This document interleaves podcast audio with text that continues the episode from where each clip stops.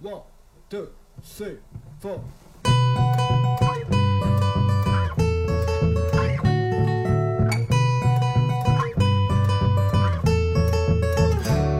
你现在听到的是一段基于东京的日常观察和过时信息，毫无章法聊天的对话录音。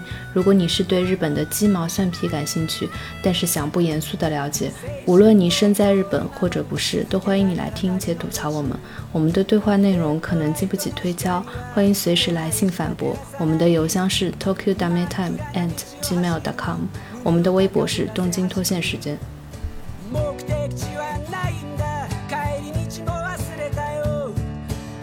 本次对话的主要人物有唐一，然后今天我请到了一个我的朋友，啊、晚超凡。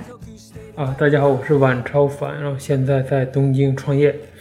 嗯、你在东京创什么业？我做了一家做书的打印和给做手工书的一家店。嗯，你之前不是在那个鸟屋的银座，然后对打工了很久嘛，在他的那个摄影对对对，摄影部。最开始的话比较喜欢鸟屋书店嘛，鸟屋书店大家应该都知道，代官山那里还有那个银座的鸟屋书店嘛。但是后来随着近这两年疫情太严重了，像这种大型书店，因为它的开支太大了，反而它为了减少那个支出嘛，它对新书的引进上就就开销了很多资金。嗯嗯。所以说，反而大型书店的话，新的艺术书、新的摄影机是是基本上很难见很难见到了。呃，所以你感觉到的最大的问题，就是因为他们进不了新书。因为进来之后也没有客人买，啊，所以以前你们银座鸟屋书店上面那些特别贵的，我就只能望而却步的那些书，游客还是对对，会买的。都是都是游客买的。像银座的话，如果没有游客的话，基本上一条死死气沉沉的街道里，基本上最有消费了。消费上来说的话，就像传统的像日本的比较年长的一些人的话，他们比较喜欢去日本桥购物。对日本桥的话，影响还是没有那么大，但对银座来说的话，基本上都是靠游客来带动的。所以说，没有游客之后，像一些中古书比较贵的一些中古书，基本上是没有人再买的。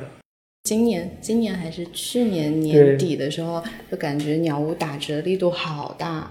我在那边买了一本呃神来昌久的它合集，对，半价吧应该是。不二折。啊，二折那应该是这样。我就是为了要回现金流啊，我也是买了许多，我自己并且因为还有员工折扣，当时我就爆买，每年我都爆买，基本上我在鸟屋打工的钱都还给他了。我最近反而去拉蒂夫去的多一些，想要看新书的话。啊，反而是一些独立书店，像拉蒂夫这些，它就比较小嘛，开支没有那么大的话，它还可以就持续的保持引进独引进独立的艺术书，还有手工，还有摄影集这些。Native 这个 Native 的意思是什么意思不知道 art different 新啊。艺术不同。我觉得他们名字取得还挺好的。那 Native 已经被鸟屋 CCC 收购了，前几年的话，也就是被并入到 CCC 这个集团下边了。但是运营的话，应该还是由拿蒂夫所在运营，他就是上部的领导的话，就换了。当时是鸟屋书店的那个最 top 的那个店长，他负责的这件事儿，他现在调走了，他现在一块又管着鸟屋书店，又管着拿蒂夫，是银座银座的店长啊，他做做的太好了。刚来东京的时候去逛惠比寿嘛，就觉得它是一家挺不错的小书店，嗯然后里面有很多艺术书，虽然它艺术书好像也不是只有它这里才有，但后来去逛类似于东京都现代美术馆、然后写真美术馆，就发现它的纪念商品区就是 Native 去策划，然后就摆放他们的商品。对对对在那个美术馆那里一看，跟别的美术馆纪念品区一比，我就觉得哇哦！我有一次在那里买到了一张像尺子一样的卡片，是一个熊猫，它是一个会动的光山图，那个熊猫在爬树，啊。我就不行了，我就觉得，哎，在一般的美术馆商店就很难买到一个爬树熊猫。对，像那个出台的那个 Opera City 那个画廊，他们也是拿蒂夫做的嘛。对对东京都写真美术馆也是拿蒂夫，都是拿蒂夫在运营。对对对他的选书的话，就比较有品位一些，我是感觉比较多面一些。像拿蒂夫还有一点的话，你可以去他那，有时候如果运气好的话，嗯，会见到宝物，因为有时候在其他书店绝版的时候，他还在卖。对的，对的，对，的但是因为它各地方库存没有互通嘛，应该是没有库、嗯没有互通库存的，所以说有时候一些绝版的时候就可以在那里买到。我就讲过几次肉，你买过什么？有一些森山的书之类的，其他都那绝版了，他那就还有卖。还有中平卓玛的一些，中平卓卓玛那本《都市风景图鉴》就是很厚的，大概两三厘米厚的一本书。现在亚马逊应该出版社也没货了，亚马逊也基本上也没货了，但是 Native 还有卖。那是他的杂志在杂志上发表的照片的合集。嗯，但是像鸟屋书店的话，因为客流量有时候比较大一些嘛，嗯这种捡漏的事情没有那么多。Postal 什么的去过几次，但是因为我也对摄影机关注的话要更更多一些嘛，那里的话摄影机我感觉没有那么多，所以就偶尔会去一去。嗯，Postal 我经常去，我还挺喜欢他的企划的，因为对对对，它是经常有展览嘛。对，而且他是以出版社为主嘛，他每次就是那里摆的书都是不同的出版社，嗯我每次见到我就会觉得哇，原来这本书跟这本书跟这本书原来都是这个出版社出的，然后我就发现了这个出版社它出版的一个思路。啊、别的的话，我自己经常去的是乌特勒支，原原本好像是一个学金融的人，嗯他就辞掉了工作，然后自己开了个小书店，而且他推了好一批日本现在很火的插画家，比如说平山长上，就是他们他们做那种小字出版的自己推出来的，而且最开始是的东京书展，就是他参与策划的。老板是不是一个女性？呃，不，这是是。现在老板，他以前的他以前的老板一五年就走了，一五、哦年的时候他去酿酒去了，他他就是接触到了好像是法国的一个出版人，那个出版人也是出版着出版着就去酿酒，嗯，然后他就过去就就全家就去法国那边学酿酒，学了一年之后，他包下了千叶这边的一个药一个药草园。改造成了蒸馏酒厂，因为他就特别特别特别有这个人脉嘛，他很会搞企划，他整个药草园的那个整个建筑也好，然后那个推广也好，都是找的还挺有名的人，所以现在他那个酿酒厂做的也不错，呃，然后这个这个老板他现在就去就去酿酒了，然后呢，这个书店还在运营。疫情之后你去过吗？疫情之后我去过，展览还在办。嗯他之前办的展是横尾中泽嗯，呃的富士三十六景，我还在那里买了一幅画，是吗？都插画。版画两万两万七哎，那我哎，早知道我也想去买，啊！我错过了。我应该跟你说一下，我特别喜欢他那套作品，就是他就模仿那个葛饰北斋的那个概念，然后就画了很多抽象的富士山，的不是山，完完全全山的形状，可能就是一个几何形或者一个兔子，然后摆成一个山。那一套我一直好喜欢。横尾中则设计的三岛由纪夫的那本《蔷薇行》，就是对，西见最樱木拍的，那我觉得在我心里边应该是日本书籍设计的 number one 了，第一了，最好的了，我感觉那一本应该是。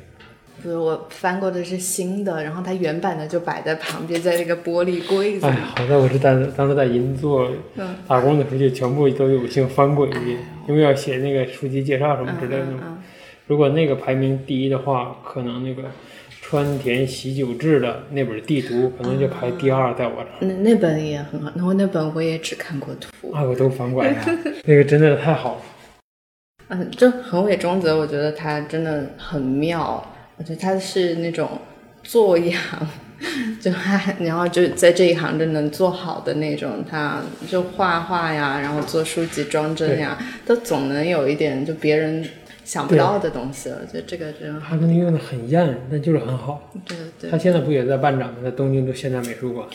他发了一个推特，然后我嗯看那个推特，我心情很复杂。他就说，就是我现在展开幕了，在东京都现代美术馆，然后共计有六百件作品，这可能是我人生最后一次这么大的展了。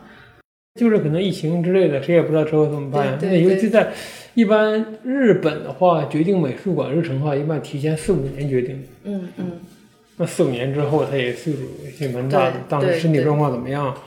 可能当时可以办展，也许身体状况不允许，嗯他就参与不了什么的了。参与不了什么之后，那可能对他来说这个展就是不完整的嘛，是的，是应该的。自己全部参与才是。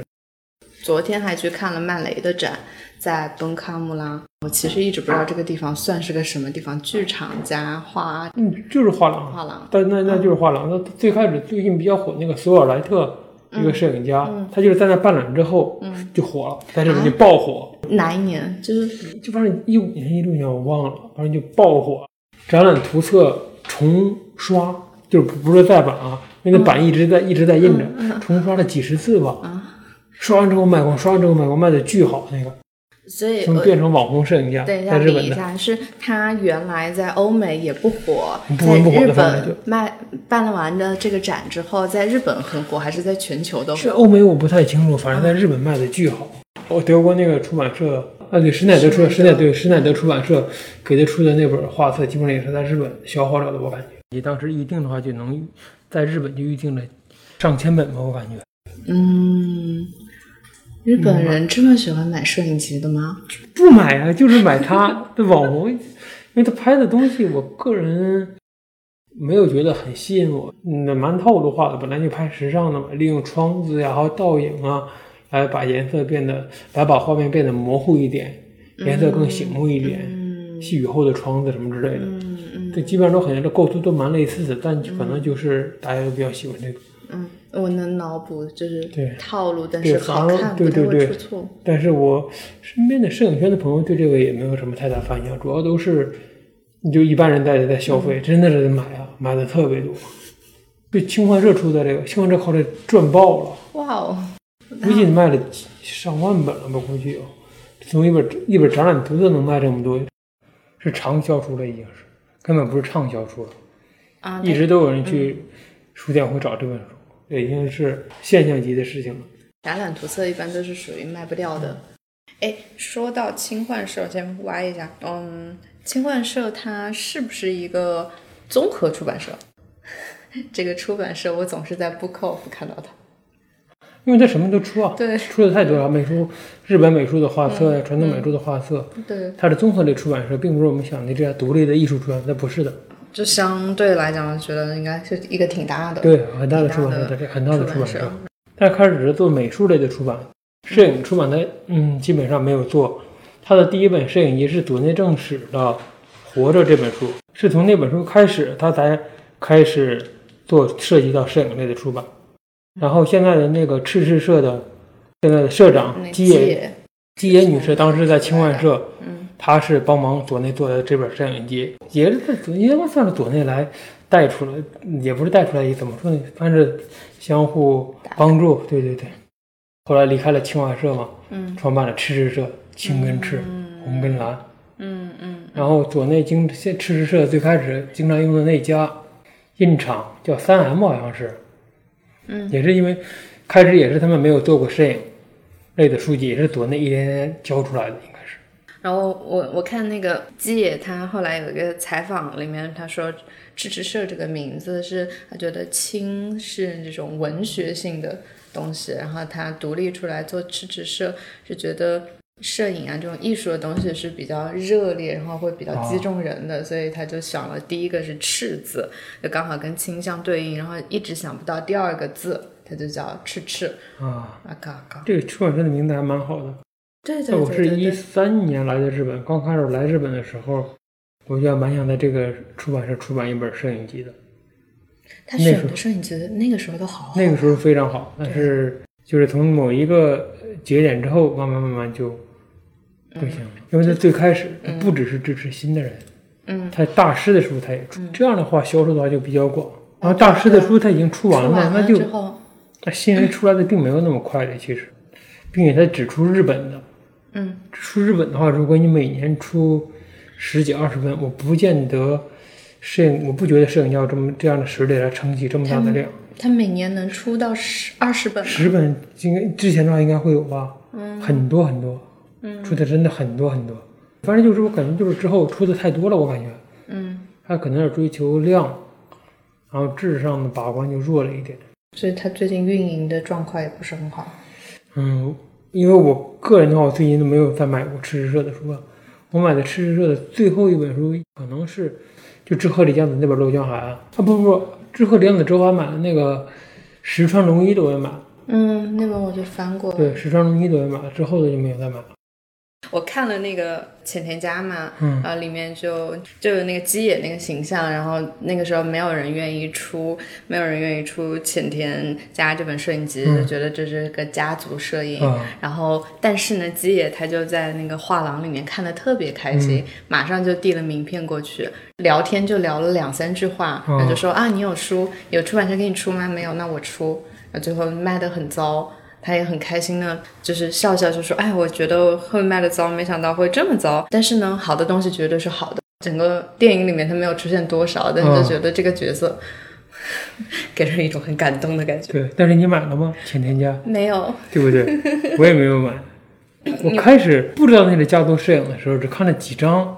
我我并且可能当时的像素也不是很清晰，我不知道里边都是同样的人。嗯，我说哎，原来黑道还是这样的呀。后来才知道，原来是都是摆出来的，那也蛮好玩的。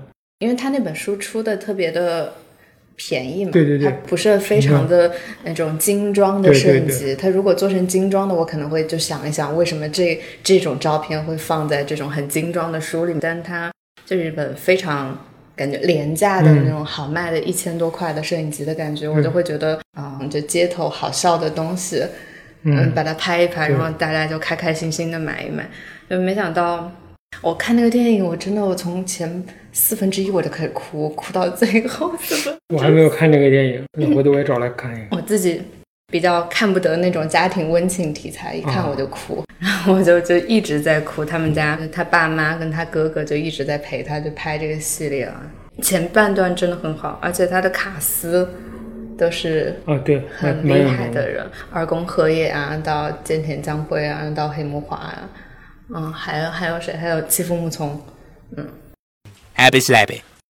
我们刚刚在说吃吃社之前，其实说说到的是那个，我最近刚去去那个本卡姆拉看了曼雷的展，特别好，只要一千二，对但是来了非常非常多的作品。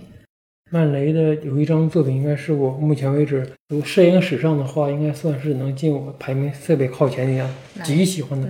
玻璃眼泪，眼泪，玻璃眼泪那个，对，那张特太喜欢那张好了。我看曼雷的第一张照片就是那一张，然后啊就完完全全就这是谁？怎么这么神的一张照片？玻璃眼泪那太厉害了。嗯，这这真的很好，没有想到可以来这么多，因为我之前也没有那么系统的看过曼雷的哦，特别特别厚的图册啊，就发现他拍的女的都好漂亮。然后就是因为中间有两张是他拍，呃，两个女孩子在沙滩上穿着泳衣玩耍的那个照片。我看到那个照片，突然从那种哇好美的沉浸式的那种开心中突然醒了过来，就觉得那两张照片挺普通的。他果然还是在在摄影棚里面，然后做一些这种比较实验的关键是去考虑。关键性对对对，然后后考虑这些黑白啊、光影啊，就做的特别好。他很少拍直接摄影，就是普通的街拍摄、街头摄影，他很少拍的，基本都是在暗房里边做一些，影棚里拍一些之类的。嗯嗯，曼雷展还是在摄影史上一个非常非常重要的人物。曼雷在在那个当代艺术的艺术里面也是非常重要对的人。他太厉害了。对我，它中间有有它的那些装置嘛，嗯我以前就只在书里面看过装置，在书里面熨斗什么的，对对对，那在书里面装置呈现出一种比较粗粝的那种粗糙的质感，没有想到看实物非常精良，非常精致，就让我觉得这个人他完成度非常高，嗯他整体的做什么他的完成度都很高，这个好难得，就没有感觉像是在路边捡了一堆垃圾然后开始乱搞。那个时代的摄影作品的话，在东京的话，他推荐大家去横滨美术馆，它的常设馆，它的常设展览经常会展览那个时代的摄影作品，它的藏品还蛮丰富的。但是你要看他们选什么样的主题比较好，并且横滨美术馆的常设展的话，一般都会有达利的巨大幅的画，有三张，一直放着的，应该是大概四五米高吧。嗯，然后我们再说说东京艺术书展。啊，好，东京艺术书展的话，还是亚洲蛮引人注目的，名气比较大，但是销量化和名气并不相符。销量销量可能不是很好，但是我觉得也看摊位。也不是，主要是如果是买书的话，刚才我们提到那些独立书店的话，基本上都可以看得到。嗯嗯，如果是大的出版社的话，艺术出版都可以看得到，所以大家去的话，可能是逛一逛，以逛展览的形式再去看这个书展，嗯，而不是以购物的心态去逛书展。对像国内的书展的话，因为你书店里根本看不到，淘宝的话只能看到图片，所以去了现场之后，还是以去买的心态去看。那东京的话，反正你书店其实有一些书店真的是都有的嘛。嗯你这么一说，对我在东京书展，我没有买过任何一本我在书店里面看到过的书，然后甚至那些书店出来出展，我大概也不会特别去对对对，就瞄一眼，反而会去看那种独立的小的插画师啊，他们好不容易就出个摊位，想看看他有什么我之前没看过的作品，对对对，或者是欧洲的欧洲的一些出版社，然后在这边没有没有书卖的，对对是可以。因为发现它有个人的摊位嘛，那种还蛮有意思的。反正大的摊位的话，我也经常很少去买。嗯，但是比如说像像我们出版社，就除了去书展，好像也不是有很多的机会在每个书店放的书，所以对，国内的话人也只网网也只有网店了对。日本的话，一些小的书店也还是有一些，但是，嗯，书店的话，其实销量也并没有特别好。现在整体的话，说一个很说的就说说悲伤故事了。就是整体的话，日本的话出版就还蛮悲伤的现在。但是因为疫情的原因嘛，可能大型的书店的话，可能销量变差，但是街头的日本有商店街嘛，商店街上的小书店销量反而会变得好了一些。商店街的小书店，但是一般卖的不是艺术书，对对对，都卖小说小说的。对，有可能是那种两三百的对文库本是卖的最好的。现在，对，对因为你想嘛，艺术书本来就贵嘛，价格也高，疫情期间大家的收入也会受影响，那肯定会不会优先去买艺术类的书？哎说到艺术书贵，在前两年我在逛书展的时候，一直就处于一种，就那个时候书展还挺挺繁荣、欣欣向荣的状态。但我每次在逛书书展，我都有一种悲伤的感觉，因为日本的书太贵了。就唉，就好多书我知道这这书还挺好的，但是如果它稍微便宜一点，我是我已经是买书上面会花很多钱了，但我就会觉得这个价钱真的让人觉得很悲伤，就怎么做下去啊？对啊，因为日本的话，第一的话，它的人工跟印刷真的是非常贵，再加上艺术书的话，因为它的就是受众就没有那么大嘛，它也不可能印大批量的印来降低单价。就晚超凡他之前是搞了一个出版社嘛，然后后来我就加入了这个出版社，然后我们提一下名字，叫阶梯出版，对，Stairs Press，对。呃理由是因为啊，我觉得就是书很好，书就摞在一起的话，就有一个阶它的书籍是一个阶梯状的状态嘛。嗯。放在书架上也是高，大家的尺寸不一样，也是成一个参差不齐的一个阶梯的状态。我就觉得阶梯跟书是非常好的。解释了一下高尔基的名言。哦，对，书籍是人类进步的阶梯我，真的是这样的。加入出版社之前呢，我自己是不会那么去考虑成本的问题，然后我就会觉得一个书，呃，本来已经挺贵了，在日本，然后有一些书真的你怎么还印成这样，就就会觉得不是很值当。但后来发现进入了出版社，然后真的去算钱的时候，就知道。有些东西真的身不由己，有、啊有可能是你想把它印得更好，但价钱就是会特特别特别高。就一个书的开本，你的纸稍微再大一点，可能钱就会变成两倍，对，嗯，甚至是更多。这就是一个悖论呀。你要是去出版那些有名的人的作品的话，会卖得好，嗯，你就可以印得多，对它就会便宜。对，但是我觉得独立出版社就不应该做这种事情。是的，是的，但你独立出版社如果不做这种事情的话，你找那些还年轻的艺术家，名气还没有处在上升期的艺术家，还没有什么名气的艺术家，艺术家的话，他的受众库就肯定要很小。嗯，这样你就注定印不了太多本。死循环。对啊，这真的是一个死循环。对，那可以说一说你之前就是大概介绍一下。我们出版的第一本书，那本书啊就还剩四五本了吧。然后第二本的话是这本是回本了，但因为当时不懂啊，卖定价定的特别低啊。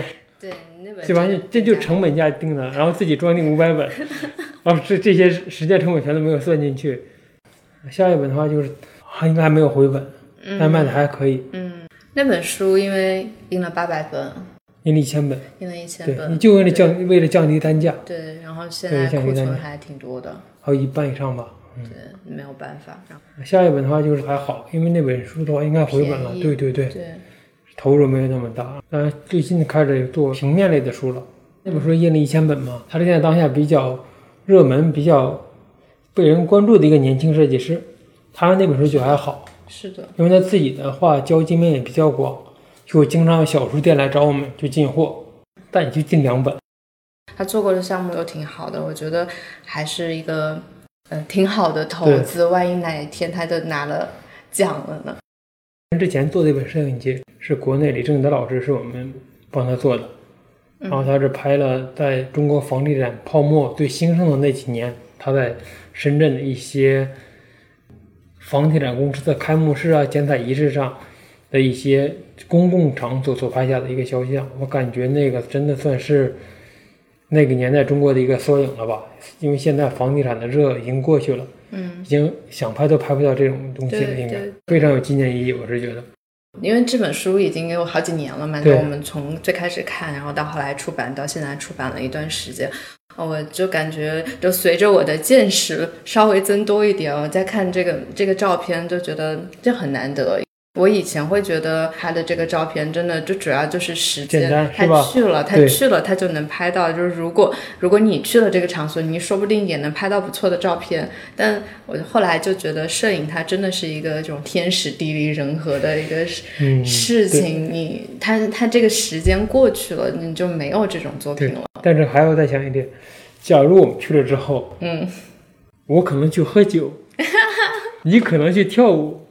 天呐，对然后李正德把我们都拍了下来，对不对嘛？你去有时候大家就觉得摄影很简单嘛，我去了之后我也可以拍。但首先你要保证，第一是你能去，嗯，对。第二的话，你去了之后你真的还想拍，你而不是想去玩。对对，这真的是这样。保持一个一直在拍照的那个状态，像的跟他也，因为他是因为工作才能去的嘛。嗯，当时肯定好多记者也是了嘛。记者可能其他的那些摄影摄影师拍完之后就去嗨了，他嗨他就不嗨。接着拍，这我觉得真的太厉害了。嗯，他也非常喜欢喝酒，还能控制住自己。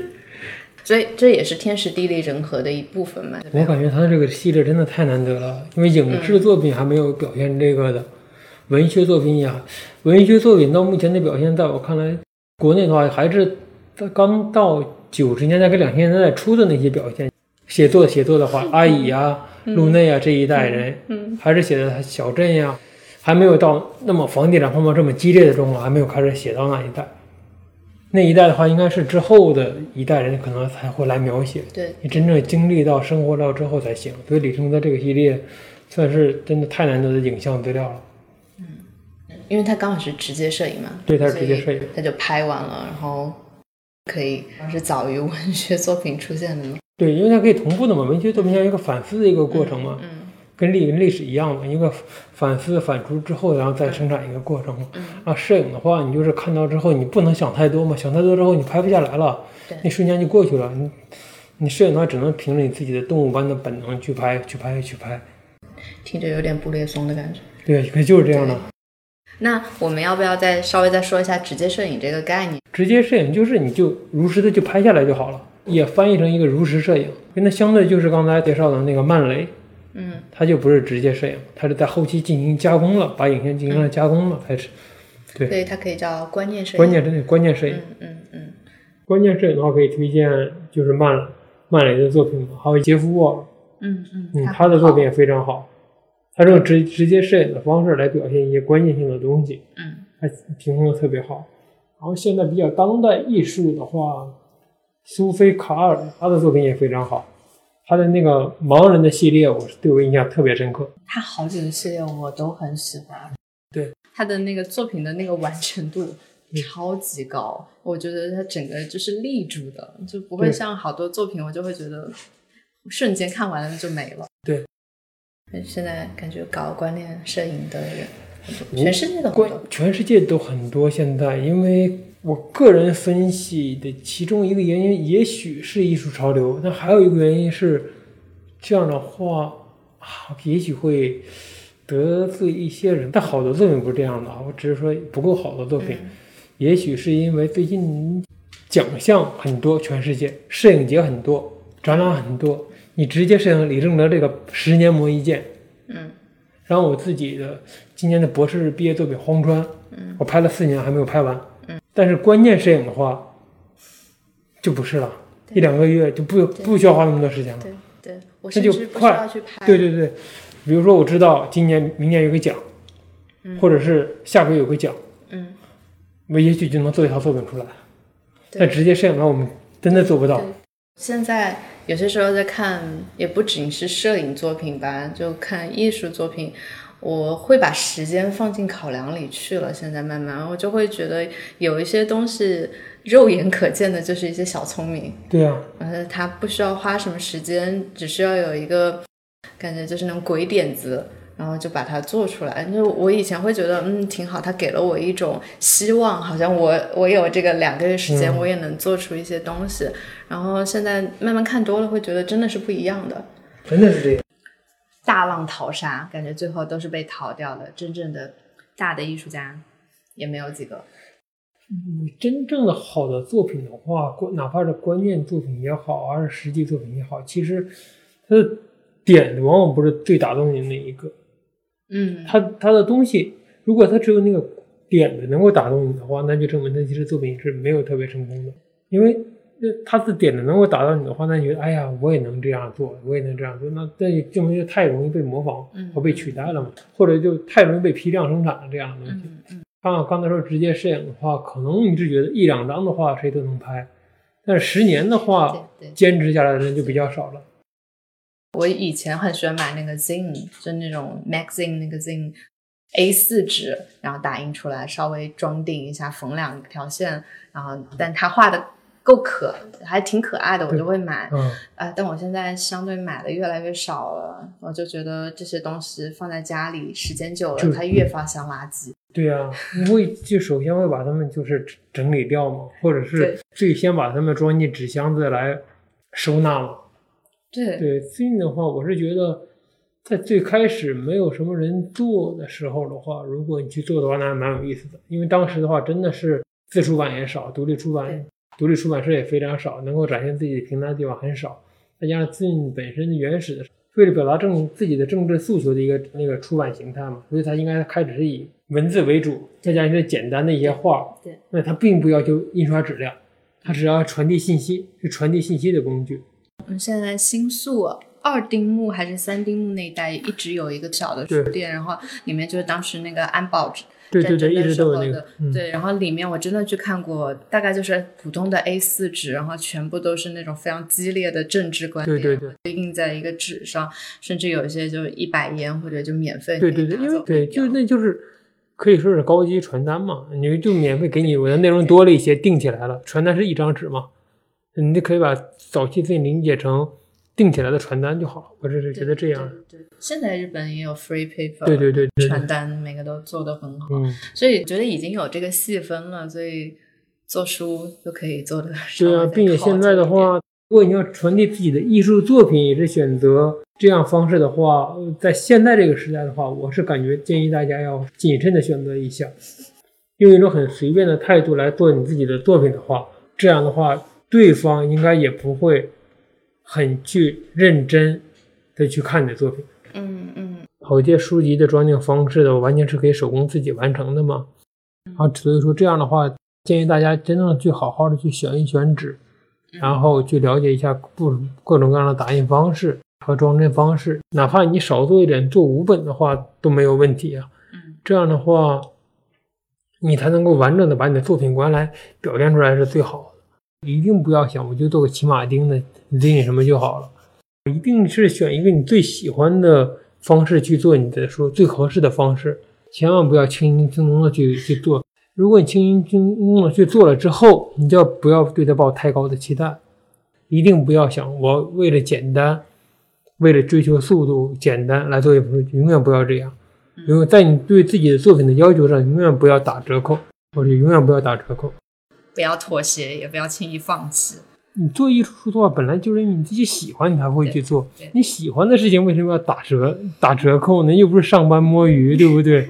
你上班的话，帮老板挣钱的话，你就是打打折也 O，尽量不要摸鱼嘛。反正就是你做自己真的喜欢的事情，自己真正热爱的事情的话，建议大家还是全身心、全身心的去投入比较好，拿出最好的态度来，最最棒的态度、最棒的状态来呈现你自己的作品是最好的，这样你才知道。这样的话，看过你的书的人才会留下深刻的印象，因为你的这种热情的话是在你的作品里面是有体现的，一定会有的。嗯，嗯，真是让我想到你之前跟我说过的深爱昌久的故事，哦，就是嗯出版社想给他出书，然后就存了很多钱，所以我感觉是就从这个这个小细节，我就能觉得哇，这本书是一个很值得出的、经过考究的对书。你要不要再把这个故事讲一遍？可以。深濑昌久的这本鸭是最早是是被选为特别好的二十世纪最好最好的摄影节，好像是入选了。嗯，它是东京的叫苍穹社的一家出版独立出版社的出版的一本书。然后这个老苍穹社的老板也是他们的编辑，叫大田通贵。他当时就是很喜欢深濑长久先生的作品，就跟深濑长久说：“我想帮你出书，行不行？”生产商就说：“OK。”大田先生就说：“但我现在没有钱，我会去努力挣钱，等我挣够了钱就来出。”他他就拼命打工，然后赚钱，然后赚够了出出书的钱之后，继续找生产商。就生产商就说：“好，咱们说定了，那你就把照片拿走吧。”给他一箱子照片，什么都没说，就他就抱走了，就随便让他编辑。然后大田通过在编辑跟设计的时候，跟设计师的就有点闹掰了，他们谈都谈不拢。他说：“但是深濑昌久先生总站在我这边，他说他非常感动。”然后这个鸭这个系列完全就是大田自己选出来的，深濑昌久没有说什么，嗯他自己在他给他特别特别多的照片，让自己去随意去选，做一本你想做的书就好了。太爽了，是啊是完全对对对对对。太爽了。哎，不行不行，现在的摄影师还是要插手一下的啊，还是要插手一下的，因为对，因为当时可能就那种性格嘛，他们摄影师可能当时觉得你做就做了嘛，嗯。然，后做了之后，他反正有自己的工作什么之类的，他那个时候他可能也不知道自己这套鸭有那么好。卖的不好根本就，然后就是，并且因为他嗯，当时大田先生跟那个设计师关系也不是很好嘛，嗯最后书还有一点小瑕疵，嗯它叫苍穹社，那个社是鸽舍老舍的那个字，嗯，老舍的舍得的舍。而不是社会的社。对，这本鸭的这本书，因为设计师的失误，嗯把那本社字改写成了社会的社。那因为当时大田的话，他们两个就关系也没有确认，就这么给印了。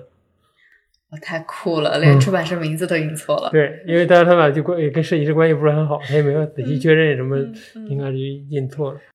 并且当时是濑户正人先生也是我老师嘛，嗯在深濑长久那里当助手，深濑就说：“你买十本。”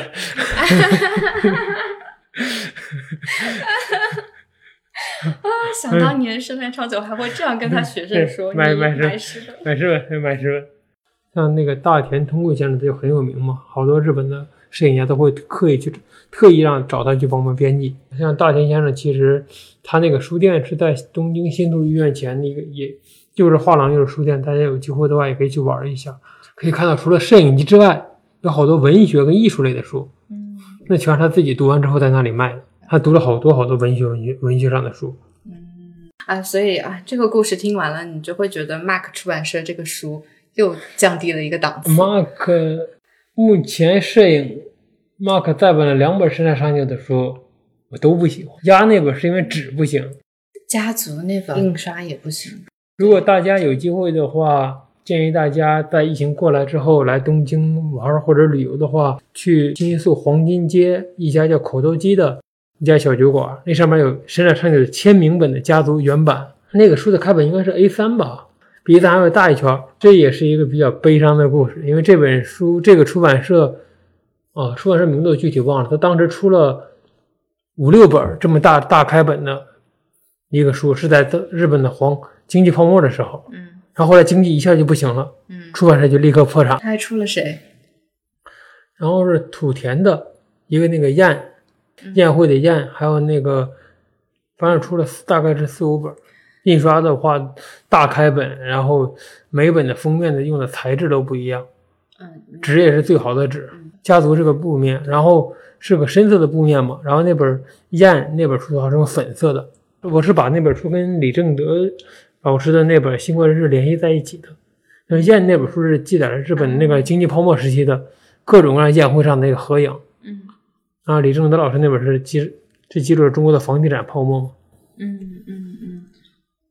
哦，Mark，我再再吐槽一下啊，建议大家买摄影机的话，Mark 的书一定要仔细考虑，因为曾经有一本书，就是它的第一版跟第二版的印刷完全不一样，再版之后嗯，是哪本书？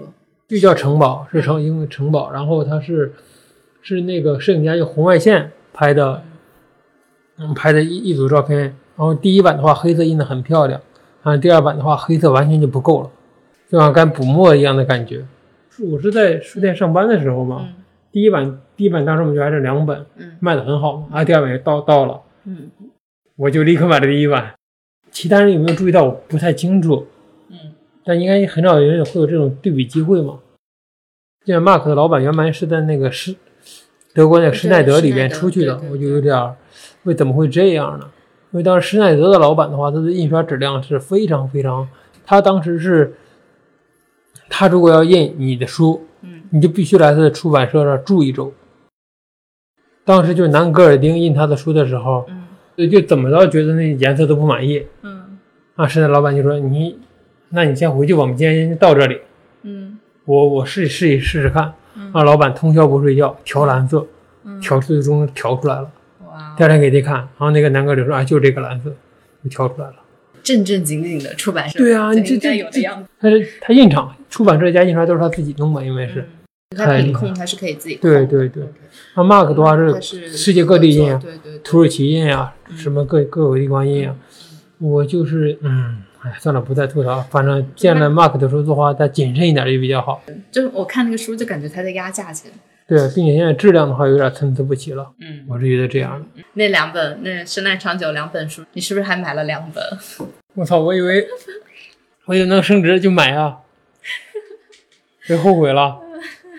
你当时跟我说你后悔了，我就没去买。然后呢，我就在你们鸟屋书店打折的时候五折哦买的。对对对，好多人都是五折时候买。当时鸟屋书店也是进了一大批。Happy slappy. 我来了日本之后，才发现原来日本的打印有这么多可能性。在国内以前就只有快印店嘛，对然后以前我在国内读书的时候，那个时候还就做丝网印刷呀、做 liso 啊什么的对，人都很少。然后呢，来日本我就发现，哇，原来是激光跟喷墨是分开的，这件事情是就是很自然，就本来就应该是这样的。对然后呢，就喷墨的颜色就是有九色、十二色啊，这是一件很正常的事情。然后如果你选纸的话，纸有那么多选择，不只有铜版纸跟双胶纸，啊，也也非常的 也非常的自然，就是对日本我的同学们朋友们来说都是一件很正常的事情，然后他们就会去主位选纸，然后选到合适的纸配合适的打印机，然后再把他的作品给打出来。这件事情至今还是非常的震惊到我。啊，这么一想还真的是，我们都已经觉得习以习以为常了嘛。但是在国想想在国内的话，这样的机会还真的蛮少的。但是在国内的话，摄影方面的话，艺术微分近几年就发展的还比较好。但是像日本这样能有这样主委的纸店的话，我不知道还要过多久。就好像中国跳过了信用卡，直接用了电子支付一样，可能就随着电子书之类的慢慢的技术越来越成熟，可能也会跳过这种选纸做书的这种时代了。我感觉也许会就直接跳过去了。所以大家如果来日本玩的话，可以去竹尾看看纸，还真的是蛮有非常有趣的。我会买竹尾的纸样带回国当礼物送人。我之前去过日本的纸博纸的博览会，哇，然后我就会发现，我我去纸博之前，我只知道日本有竹尾，嗯然后我去那之后，我发现日本有太多纸对对对非常非常多，非常印的非常好，而且有很多的。去书展也会有蛮，有很多的印刷厂，然后每个印刷厂他们对自己的这个质量的那种自豪感。对，国内也有一些纸厂，国内的话纸张也蛮多的，但就是我一个业内的一个朋友就告诉我，国内的纸主要是质量有点参差，哪怕你买同一款纸，它可能这几张跟那张就是品控掌握的没有那么好，所以说这样的话，说如果是为了想要保证稳定的话，印刷品质稳定的话，那还是建议选择日本的纸。跟出版相关的嘛，选纸啊，跟印刷很重要嘛。还有一个很重要的就是编排，对，这个可能就大家在看书的时候，有些时候看不出来，但其实编排，比如说无论是摄影集还是别的别的那种图像为主的艺术书，或者是图文结合的艺术书，编排都非常非常重要。对，然后编排上，我以前我自己在排书的时候，有一个特别小的一个细节，就我当时在排那个韩国摄影师的啊。那本书的时候，他因为他全部都是就半身人像，然后就把两个男的动作也有点相似，我就把它排在一起。阮超凡呢，他看到了这一页，他就说这个不好，因为他们的视线是往一个方向看，对。然后他就换了一张图，是把然后嗯把其中一个男的换掉了，换成了一个视线交错的一个状态，所以两张图片里面它的视线是交错的，然后我就会发现，哇哦，编辑的力量，谢谢谢谢，因为这这是一个，因为照片的话，基本它是有几个原则的嘛。照片就是方向性的流动感，嗯你如何把握这个流动？因为你是要翻页的嘛，翻页就是流动的一种过程。你如何把握这个流动感，就是要靠照片的里边线条里边蕴含的方向来控制它，来从而来掌握这种流动感。对，因为还有好多固定的编辑嘛，也有不出错的方法，但就是如何要打破这种不出错的方法，来寻找一种新的编辑方式，还是很重要的。嗯嗯嗯。编摄影书的时候，就真的是感觉到，就左边的图跟右边的图编好了，你会把整个东西给串起来。就单张照片永远是单张的，当你把它认认真真当一个系列来做的时候，你的这个顺序啊，会给它把整个这个世界观给串出来。然后你这大概是做自己做独立书，自己做自己的独立书的话，能涉及到的前前后后差不多也是这些了。对啊，首先要有作品，嗯然后你作品要哪种装订方式，用什么样的纸张，嗯然，后怎么去编辑，怎么去设计，对，怎么产出？然后如何啊，做完之后最重要的是如何让它被更多的人看到，这个是最主要的，我是觉得如何让它被更多人看到呢？啊，去书展，然后去找书店自己去营业一下之类的这种。嗯嗯，Happy slappy. 书影音推荐。啊，好，声音推荐，那我推荐的，我推荐一本小说给大家好了，叫《我的奋斗》，是挪威作家写的一本书，嗯，非常非常好。虽然说我推荐，但我建议大家不看也行，因为你看了之后又停不下来，真的停不下来，会入魔。因为它是现在已经出了五本了吧，好像，嗯真的每本都很厚，他写的非常非常好。呃，因为之前我看了什么？自传体小说，家庭的琐碎，还有他的青春，他的工作，各种各样的家庭琐琐事，真的是家庭琐事，每个人都会遇到的琐事，还有每个人都会遇到的青春烦恼之类的都有。嗯嗯曾经我觉得路内那路内的那个《花街往事》是我觉得最好，我特别特别喜欢那本青春青春小说嘛。但我看完他这个之后，我觉得他更好，真的是更好，一些青春的那个部分。然后电影的话，我最近刚看完一个美剧，叫豆瓣上叫《嘻哈少年梦》，就是当时那个可以当成嘻哈音乐的一个历史来看，正正史。就是当年参加这个历参加这些历史的人，他们来参与创作拍摄的，就好像是网飞投了一点二亿，啊花花到拍的六集，要好像就花的差不多了。然后之后的话，就好多就是用动画来代替了，但是也一点都没有打折扣。服装啊，当时的造型，因为现在好多都比较流行说胶片感嘛，嗯大家看了这部电影知道就应该知道什么叫胶片感了。在音乐的话，推荐一张专辑叫《萨哈林摇滚》，嗯嗯，独特比较独特的一种萨哈林岛上的一种音乐形式。嗯嗯嗯嗯，我最近刚刚买了一套书，叫《卡尔文与霍布斯》，我一个朋友推荐的，他就讲了一个男孩子，他叫卡尔文，然后霍布斯是他的玩具老虎，但是卡尔文是一个小男孩，所以他会有非常多的。非常多的那种想象，他会想象家里的这些大人都是坏蛋，都是外星人。然后霍布斯是我的好朋友，他一直在，他是一个活的，他一直在陪我说话。这个这个漫画家他以前是学政治的，所以他整个漫画里面就会有一些有一点点就是又政治，然后又又可爱的梗，然后这里面又充满着小男孩他会有的那种邪恶。看了这个书，我就会觉得啊，这个男孩子。你看那些所有的点，我都觉得是非常真实的。他是这些事情，嗯好像在我小时候里面也有这些细节，特别就触动我。回头我也找来看一看。对，然后这大概是看了看《人性的枷锁》吧。跟刀锋，真的很很厉害。就是我我之前太多被那种非常概括性的东西给花掉我的时间了，但很多打动我的其实是一些我真的没有办法概括出来的细节。哎，真正能够概括出来的，好东西是概括不了的嘛。对对，然后我就翻到里面有一句话是：我在爱这件事中最重要的点是温柔。哇，我跟这个刻薄的作家有同样的 同样的一个想法。某某的话有一个小故事，不知道是真是假。嗯，他看的书也知道，有种有种比较入木三分的那种刻薄之类的在里边嘛。好像就是当时德军轰炸伦敦的时候，他就给他的那个敌人嗯照亮了他的窗户，让他炸那里。不知道是真是假啊，反正我大概知道这么一个小故事。我觉得太太毛姆了这个事情，看到的我快就照那个窗户，快炸那里，就太狠了。那差不多就这样。好的，谢谢谢谢谢谢。